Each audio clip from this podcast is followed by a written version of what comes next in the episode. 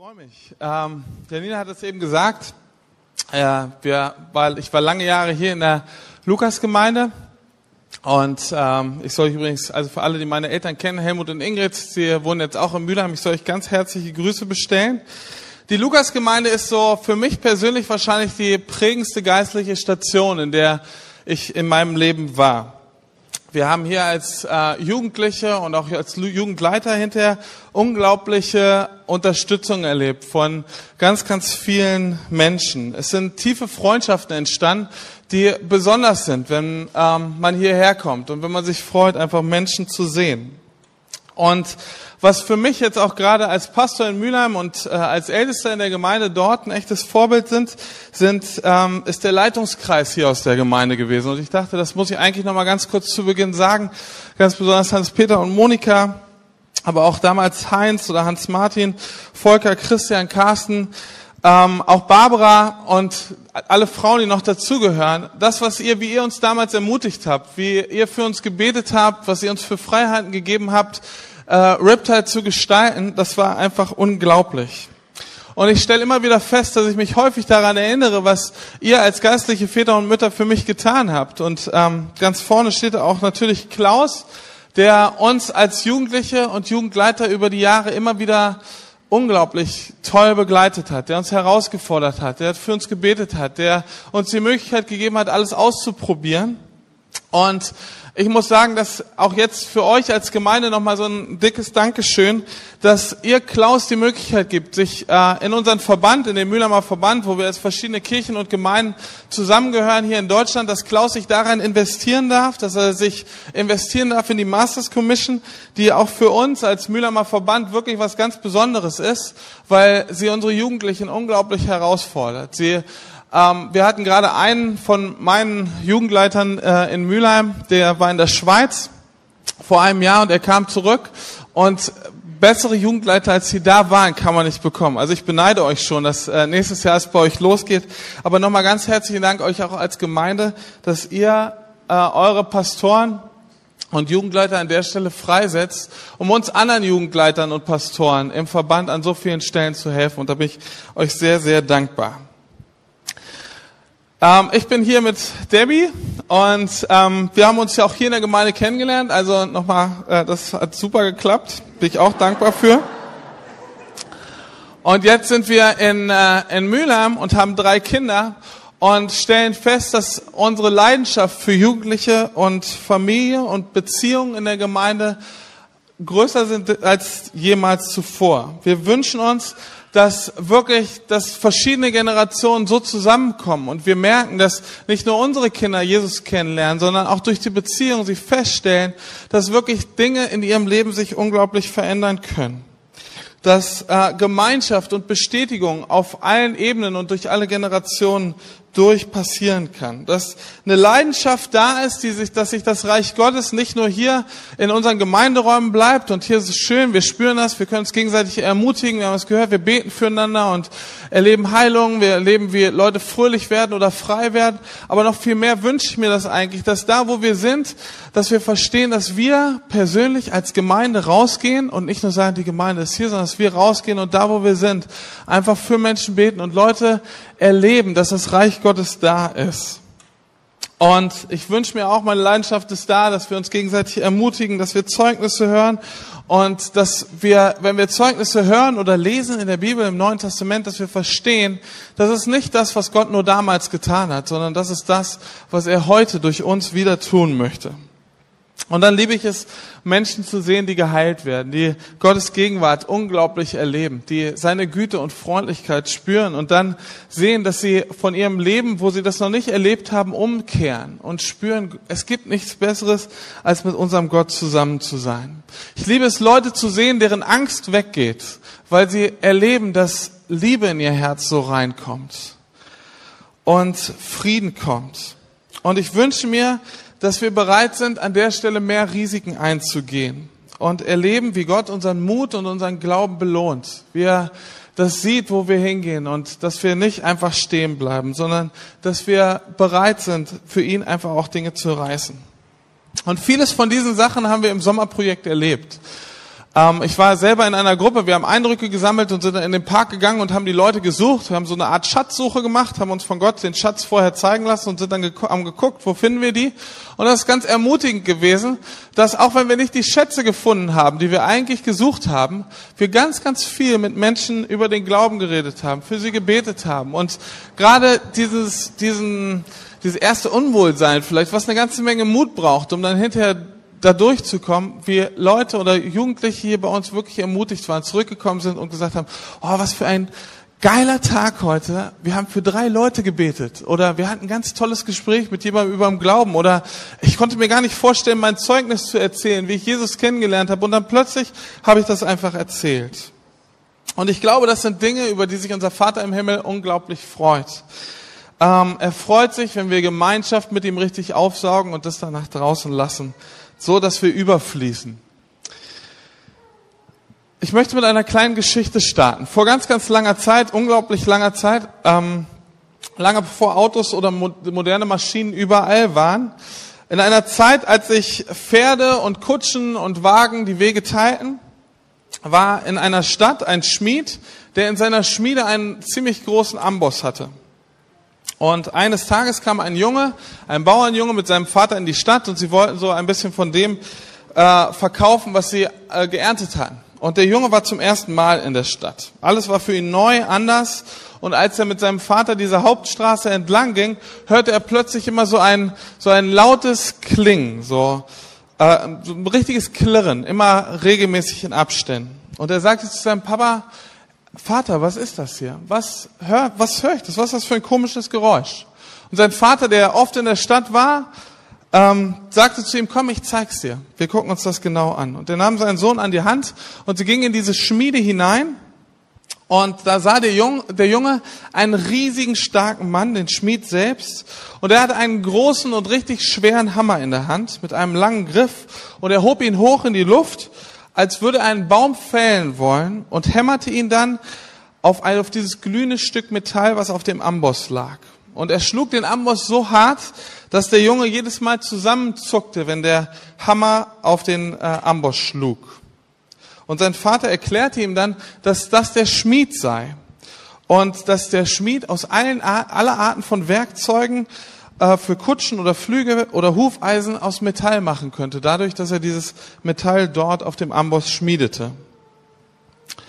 Das ist der lange, schwere Hammer und der Amboss und das glühende Metall. Der Junge war völlig fasziniert davon, von dem, was dort passierte.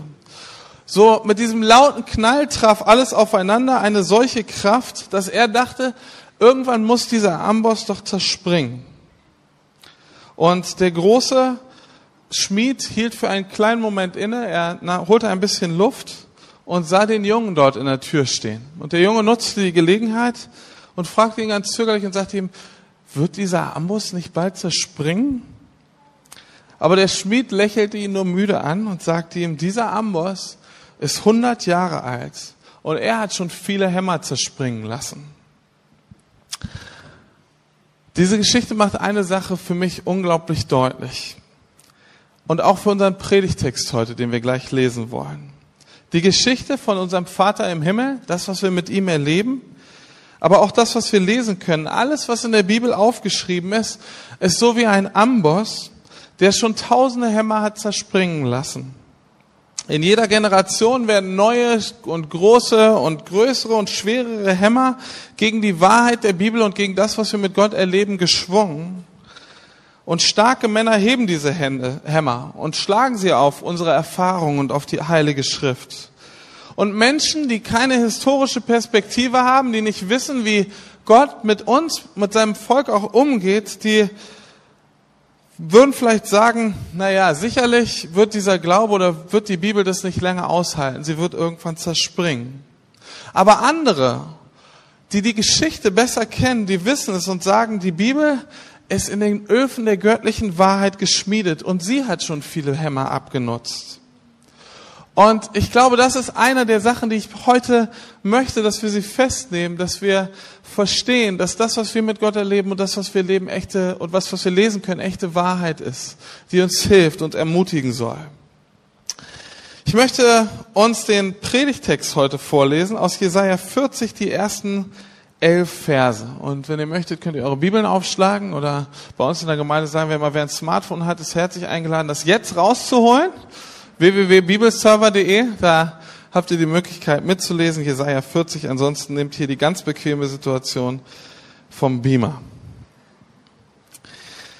Tröstet, ja, tröstet mein Volk, spricht euer Gott. Redet zum Herzen Jerusalems. Sagt ihm, dass seine Leidenszeit vorüber ist und dass seine Sünden bezahlt wurden. Denn der Herr hat es für alle seine Sünden doppelt gestraft. Eine Stimme ruft, baut dem Herrn eine Straße durch die Wüste, ebnet unserem Gott einen Weg durch die Steppe.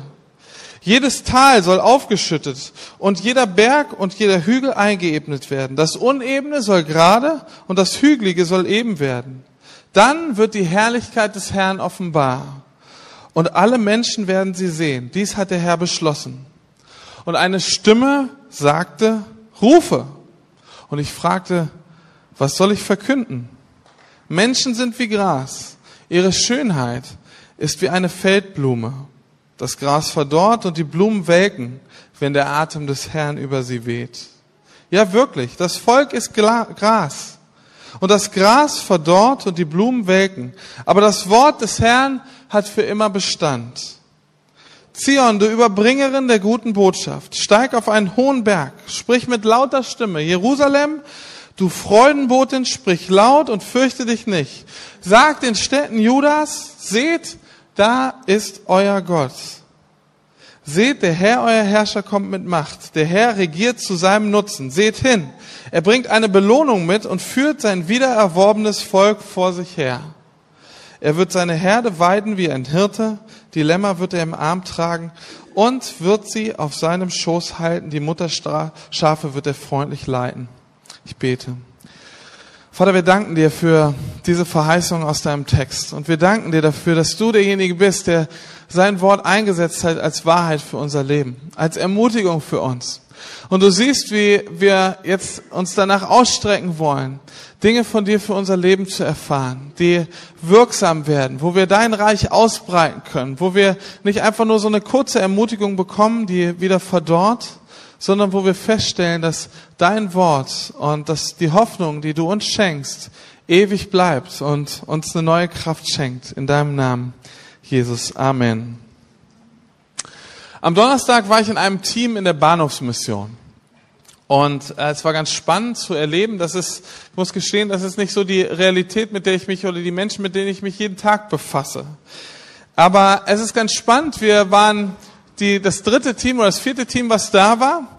Und als wir kamen, standen schon eine ganze Menge Leute drumherum, was normal ist, aber man hat so eine freudige Erwartung in den Leuten gesehen. Ja, das wurde uns auch gleich von den Mitarbeitern dort kommuniziert, dass sie gesagt haben, die Leute, die regelmäßig kommen, die wussten schon, dass wir zur zweiten Schicht kommen mit warmem Essen und sie haben sich riesig schon darauf gefreut.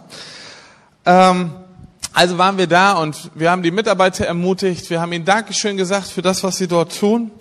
Und ähm, haben einfach bemerkt, wie Leute sich richtig gefreut haben, auch dass wir gekommen sind. Sie waren, war eine ziemliche Drängelei vorneweg, damit Leute auf jeden Fall dabei sein konnten und glücklich sein konnten.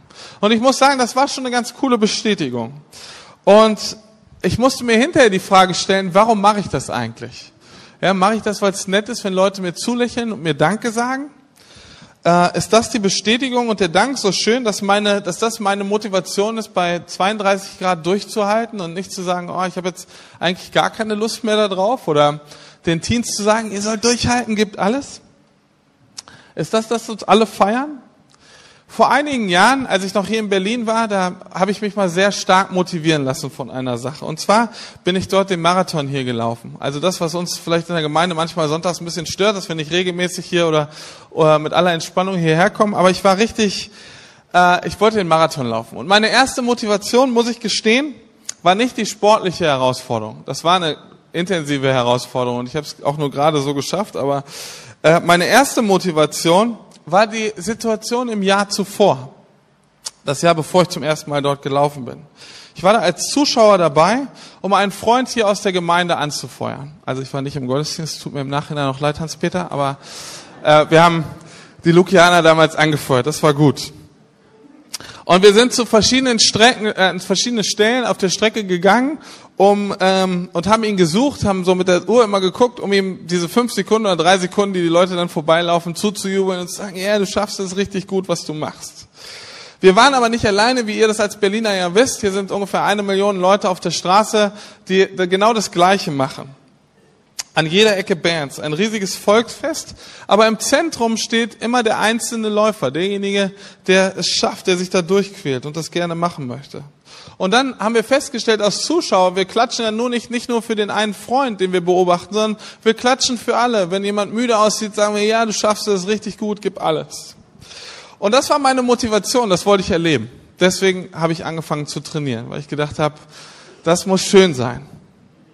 Und in der Tat, muss ich gestehen, es ist ein sehr erhebendes, motivierendes, stolzmachendes Gefühl, wenn Leute, die du noch nie gesehen hast, anfangen, dir zuzulächeln, dich zu ermutigen und zu sagen, hol alles aus dir raus.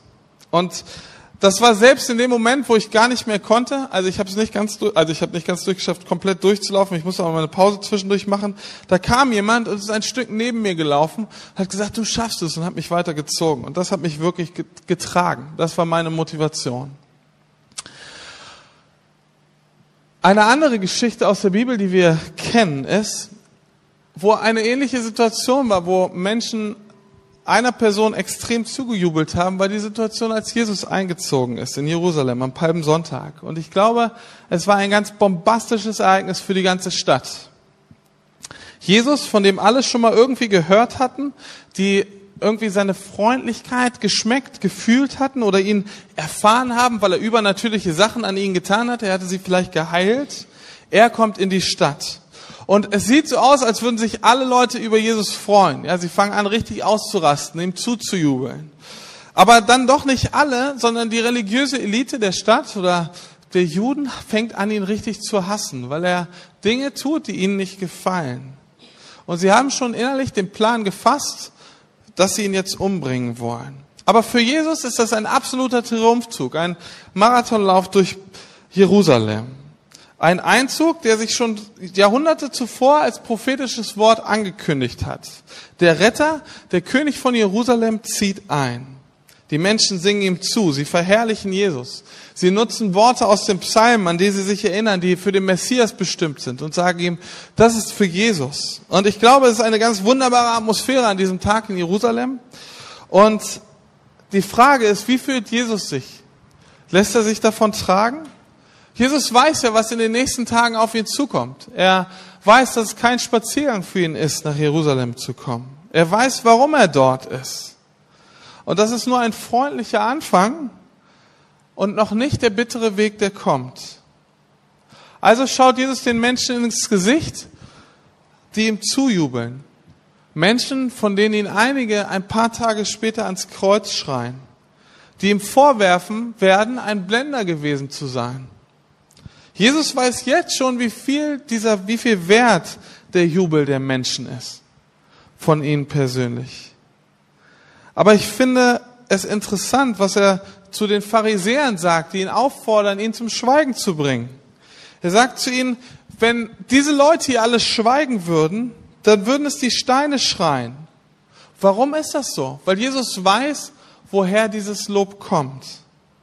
Die Menschen rufen Wahrheit über ihn aus. Es ist nicht nur so eine kurze Ermutigung wie beim Marathon, so du schaffst es, obwohl die Leute es gar nicht wissen. Sie denken vielleicht, naja, mein Ehrgeiz wird so hoch sein, dass ich das vielleicht mitnehme. Aber er weiß, Jesus weiß, dass das, was die Leute über ihn ausrufen, aus dem Psalm Wahrheit ist.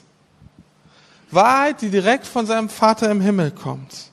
Es ist seine Identität, der König der Könige zu sein. Und ich glaube, das ist einer der Schlüssel für, die, für Jesus für die kommenden Tage durchzuhalten. Er weiß, dass trotz allen Umständen, trotz allen Schwierigkeiten, allem Leid, allem, Schwer, allem Schmerz, was auf ihn zukommen wird, den er, alles, was er tragen muss, aller Ungerechtigkeit, die Jesus ausge, die er so er ausgesetzt ist, aller Schuld, für die er bezahlt, all das wird seine Identität nicht verändern. Er ist der König der Könige. Die Menschen loben Gott und sie loben ihn damit. Der Vater erinnert seinen Sohn an all diese Wahrheiten, die schon Jahrhunderte vorher über ihn, über ihn gesagt wurden. Mitten auf den Straßen, nicht in irgendeiner Gemeinde, nicht im Tempel, sondern mitten auf den Straßen von Jerusalem. Auf denen nicht einmal eine Woche später versucht wird, Jesus so zu erniedrigen, dass er alles vergisst, was dort gelaufen ist.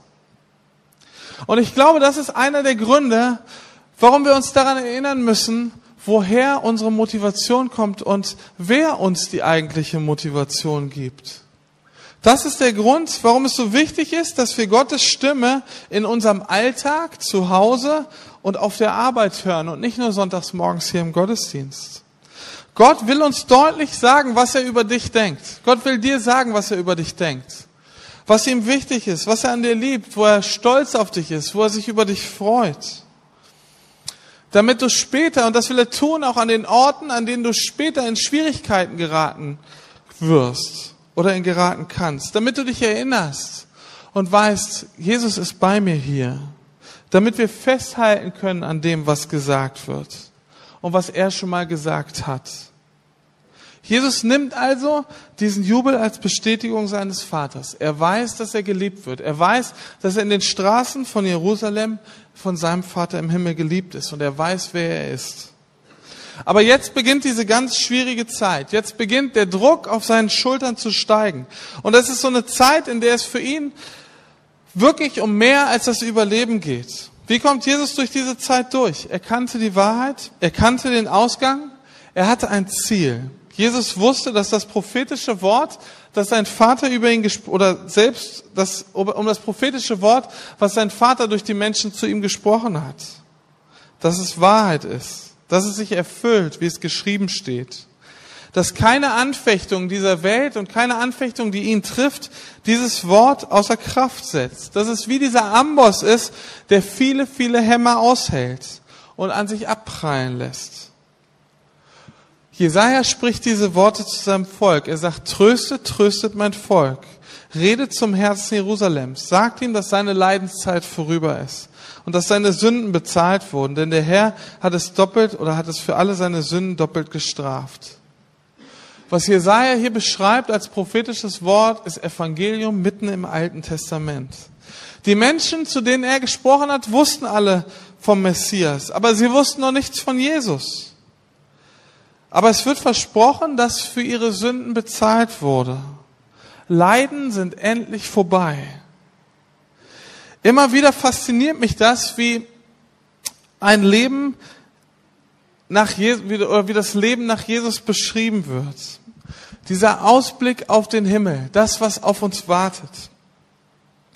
Der Ausblick auf diese neue Realität, die komplett sein wird, aber jetzt schon anbricht in unser Leben, die hier auf der Erde beginnt, dass unsere Strafe abgegolten ist, dass sie bezahlt ist. Das ist die gute Nachricht für Jerusalem, also die Menschen, die zu Gottes Volk gehören, und dass keine Strafe mehr folgt. Warum? Weil Jesus alles getragen hat. Das war und ist immer noch eine revolutionäre Stimme. Eine Veränderung, die Platz macht damit Gottes Herrlichkeit endlich offenbart werden kann. Und es geht weiter, wie Jesaja schreibt und sagt, baut dem Herrn eine Straße durch die Wüste, ebnet unserem Gott einen Weg durch die Steppe. Jedes Tal soll aufgeschüttet werden, jeder Berg und jeder Hügel eingeebnet. Das Unebene soll gerade und das Hügelige soll eben werden. Dann wird die Herrlichkeit des Herrn offenbar und alle Menschen werden sie sehen. Das Bild, was Jesaja hier benutzt, sprengt alle Grenzen von dem, was wir uns vorstellen können. Aber es ist das, was passiert, wenn Gott kommt. Die Grenzen und die Hindernisse werden einfach, werden eingeebnet. Gott macht sich Platz. Gott beginnt zu wirken. Und das ist unglaublich spannend, dass das Jesaja hier schon prophezeit, dass alle Menschen Gottes Herrlichkeit sehen werden. Wie soll das geschehen? Ich habe diesen Text oft so als endzeitlichen, eschatologischen Hinweis für mich gesehen. Einmal kommt der Tag, der allerletzte Tag, der aller, allerletzte Tag, an dem wird alles vorbei sein. Und dann werden die Menschen Gottes Herrlichkeit erkennen. Das stimmt so. Davon bin ich immer noch überzeugt. Aber ich glaube, dass in diesem Text und in dem, was Jesus getan hat, viel mehr drin steckt. Wenn Menschen erfahren, dass ihre Schuld getragen ist und bezahlt ist, dann beginnt sich in uns Gottes Herrlichkeit zu zeigen. Wir können seine Herrlichkeit jetzt schon erfahren. Wir können sie rauslassen, damit jeder Mensch, mit dem wir Kontakt haben, schon einen Teil dieser Herrlichkeit erkennen kann. Und Jesaja spricht genau das weiter und ermutigt, dort Zion und Jerusalem das zu erleben und Gott zu fassen als denjenigen, der auf sie auffasst, aufpasst und sie versorgt. Er spricht darüber, dass Zion, die Erwählten Gottes, die Herrlichkeit Gottes jetzt erleben dürfen. Und sie werden aufgefordert, diese frohe Botschaft zu überbringen. Und nochmal, was ist die frohe Botschaft? Die frohe Botschaft ist, dass Gottes Herrlichkeit offenbart wird. Dass Strafe getragen ist. Dass wir nicht mehr bestraft werden. Dass Gott sich zeigen möchte mit allem drum und dran. Durch wen möchte er dich zeigen? Sich zeigen durch dich, der du das erlebt hast, der du Herrlichkeit Gottes schon erlebt hast. Wie will er sich zeigen? Mit lauter Stimme, dass Menschen das sehen. Vielleicht geht dem einen oder anderen es so, dass wenn man das hört und es trifft uns so ein bisschen, dass wir sagen, jeder einzelne von uns, nicht nur die Pastoren oder nicht nur so ein tolles Sommerprojekt hier aus den verschiedenen Städten ist für eine Woche berufen, das in die Stadt zu bringen, sondern dass jeder einzelne von uns, von uns ist die Aufgabe, ist, dass der eine sagt, wow, dieser Schweiß, der hier der Hitzeschweiß ist, äh, ist mal ganz kurz durch kalten Schweiß, so durch so einen Angstschweiß ersetzt, weil man denkt, wie soll das denn passieren? Wie soll das bei mir auf dem Arbeitsplatz passieren? Dafür bin ich wirklich nicht der Typ. Ich bin nicht so der Evangelist oder dafür haben wir doch die ganzen Evangelisten dafür haben wir auch unsere Pastoren Dafür haben wir die Menschen und Jugendlichen, die das für eine Woche lang machen, dass sie so ein bisschen Hoffnung in die Stadt bringen. Dafür stellen wir auch gerne unsere Gemeinde zur Verfügung. Ich glaube, wenn das das ist, was in unserem Herzen manchmal so ist, dass wir sagen, wow, eigentlich glaube ich nicht, dass ich derjenige bin, der berufen ist, Herrlichkeit zu meinen Freunden oder zu meinen Arbeitskollegen oder in die Stadt zu bringen, dann ist Jesaja derjenige, der gerade dich ermutigt. Der sagt, fürchte dich nicht, hab keine Angst mit der vorangegangenen Beglaubigung, dass es ist Gottes unvergängliches, unverwechselbares Wort. Hab keine Angst, über die Herrlichkeit Gottes zu reden. Hab keine Angst, für Menschen zu beten und dann zu sehen, dass sie gesund werden. Äußerlich und innerlich. Hab keine Angst, Menschen Hoffnung zu geben in hoffnungslosen Situationen. Hab keine Angst davor, den Himmel jetzt schon hier auf, die Erde, hier auf der Erde zu erleben und nicht erst zu warten, bis es irgendwann mal vorbei ist. Auf den König der Könige, der einzieht, wartet diese Stadt und warten unsere Freunde und unsere Arbeitskollegen. Und er sehnt sich nach dieser Beziehung zu dir und zu mir. Er sehnt sich danach, uns immer wieder aufzufüllen, dass wir diese Herrlichkeit nicht aus uns selber irgendwie herausquetschen müssen, sondern dass wir sie erleben und dass Menschen um uns herum, zu denen wir jetzt schon Kontakt haben, sie auch erleben. Unser Trost ist, und das ist auch der Trost oder der, die Ermutigung für uns als Leute, die wir vielleicht zurück nach Mülheim oder in die Schweiz fahren oder ihr Riptider, die ihr nächste Woche schon oder übernächste Woche mit der Schule weiter beginnt. Unsere, unser Trost und Ermutigung ist, dass Gott uns weiter versorgen wird. Dass es nicht aufhört, auch nicht, wenn wir nicht jeden Tag mit so einer geilen Band Lobpreis machen. Ja? Sondern dass Jesus da ist und sagt, ich will dir so persönlich begegnen, dass du keine Angst haben brauchst. Er ist sicher, er beschützt uns sicher wie ein Hirte. Er sorgt dafür, dass ich und du, wir immer alles haben, was wir brauchen. Wenn wir es brauchen, dann trägt er uns. Und das gilt für dich und für mich. Und Jesus wusste, dass diese Zusage, das, was Jesaja schon geschrieben hatte, Jahrhunderte zuvor, was die Leute ihm zugerufen haben, während er in diese Stadt einzog, dass der, nicht der Jubel an sich seine Bestätigung ist, nicht die Ermutigung an sich, wenn wir uns hier heute feiern und uns auf die Schulter klopfen, sondern dass es das ist, was der Vater zu uns spricht. Sei es durch das Wort in der Bibel oder sei es durch Eindrücke, sei es durch unsere Erlebnisse. Und ich glaube, das ist zutiefst unsere Herausforderung als Gemeinde. Und mit Gemeinde meine ich nicht uns jetzt hier, die wir uns diesen Sonntag treffen, sondern ich meine dich und mich persönlich. Gemeinde ist da, wo Gott wohnt. Und Gott wohnt in uns. Gemeinde ist nicht das Gebäude, nicht mal die Gemeinschaft. in der wir auf andere zeigen können oder andere herausfordern, wo wir sagen, hey Mathis, gib mal richtig Gas nächste Woche in Mülheim. Gib alles so. Sondern es geht eher so, dass wir sagen, hey, wir sind diejenigen, ich bin derjenige. Ich würde mir wünschen, dass wir uns gegenseitig ermutigen, dass wir uns gegenseitig daran erinnern, dass wir versorgt werden und nie unseren Vater im Himmel aus dem Blick verlieren. Und wir warten auf eine spannende Zukunft. Die Herrlichkeit des Herrn wird offenbar werden. Die Zukunft hat begonnen, so wie wir das gesungen haben. Und wir wollen die Herrlichkeit Gottes in unserem Leben erleben. Und ich wünsche euch das als Ermutigung für diese Woche. Gerade wenn ihr diese Woche nicht bei unserem Sommerprojekt dabei wart, dass ihr sagt, ich bin bereit, Herrlichkeit Gottes zu erleben. Wir wollen jetzt gleich das Abendmahl feiern. Und das ist eigentlich die perfekte Möglichkeit, Jesus wirklich intensiv zu erleben und zu erleben, dass die Strafe getragen ist, dass wir keine Angst mehr dafür haben brauchen, dass Gott sagt, wenn du das oder das nicht tust, dann ist er sauer auf dich. So wie die Bestätigung, die Jesus bekommen hat, auch von seinem Vater bei der Taufe, wo er gesagt hat, du bist mein geliebter Sohn, an dir habe ich Freude. Ist das das, was der Vater im Himmel über uns sagt? Und weshalb wir auch Veränderungen zulassen dürfen in unserem Leben, um Herrlichkeit zu sehen. Ich darf Klaus jetzt nach vorne bitten und Klaus wird das Abendmahl einladen und uns einladen, einfach die Herrlichkeit Gottes da ganz praktisch zu erleben.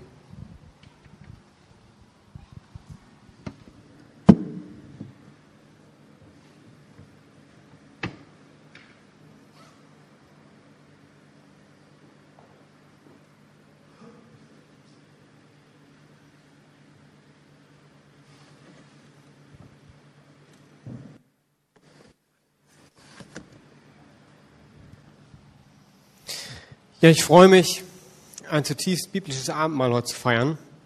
Wer schon mal in Israel war im Sommer, der weiß, dass diese Temperaturen äh, ganz normal sind und dass auch Jesus bei diesen Temperaturen wahrscheinlich oftmals mit seinen Jüngern das Passa mal gefeiert hat. Von daher, ich weiß, es ist heiß, aber das könnte ganz gut jetzt in Israel stattfinden. Ich war einmal dabei, als ein Lamm geschlachtet wurde und das habe ich nie vergessen. Und das hat mir auch das Abendmahl viel tiefer verstehen lassen. Ich weiß nicht, ob ihr das schon mal erlebt habt. Es war so, dass das Lamm einfach geführt wurde, halt zur Person, die das geschlachtet hat. Und das Lamm war ganz ruhig. Das hat nicht geblökt. Ähm, es wurde dann zur Schlachtbank geführt, wie man das nennt. Die Person nahm den Hals, beugte ihn zur Seite nahm das Messer und zog es über den Hals. Und man hörte gar nichts. Man hörte kein Schreien, man hörte nicht wie bei Schweinen ein Quieken, sondern das Blut floss und das Lamm verblutete. Und es hat mich so berührt, weil genau das über Jesus vorhergesagt ist, das Lamm Gottes und das Blut, das für uns fließt. Und das hat mir das Abendmahl nochmal ganz neu verdeutlichen lassen, als ich das selbst mit eigenen Augen gesehen habe und gemerkt habe, ja genau das ist Jesus. Er ist auf die Erde gekommen, er wurde Mensch und ist für mich und für dich gestorben. Und für mich ist das Abendmahl immer ein Höhepunkt. Ich bin ja oftmals oben bei Jump oder irgendwie unterwegs und ich freue mich immer, wenn ich das Abendmahl feiern darf mit euch. Weil die Gegenwart Gottes auf besondere Art und Weise jetzt da ist. Wir wollen das Abendmahl feiern zur Erinnerung an das, was Jesus für dich getan hat.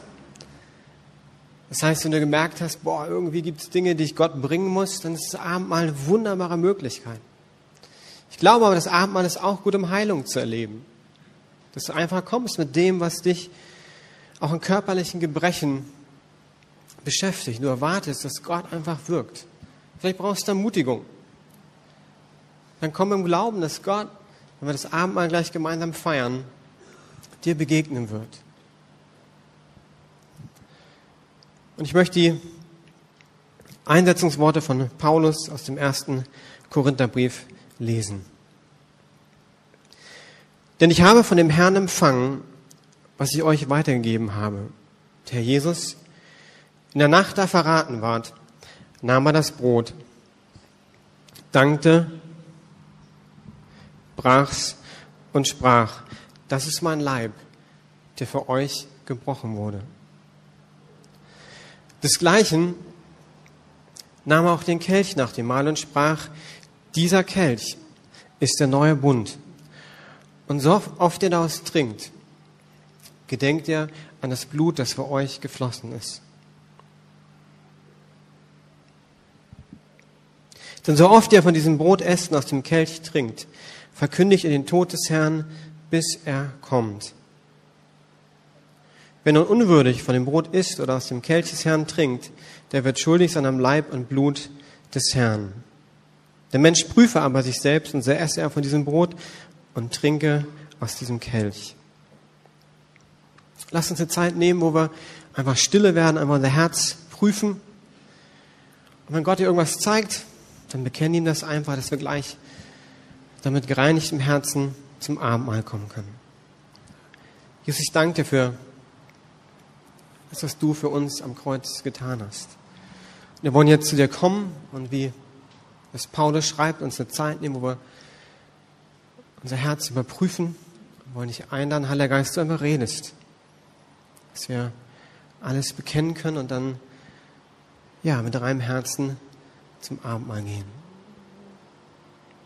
Wir nehmen uns eine kurze Stille, wo du einfach beten kannst und auf Gott hörst.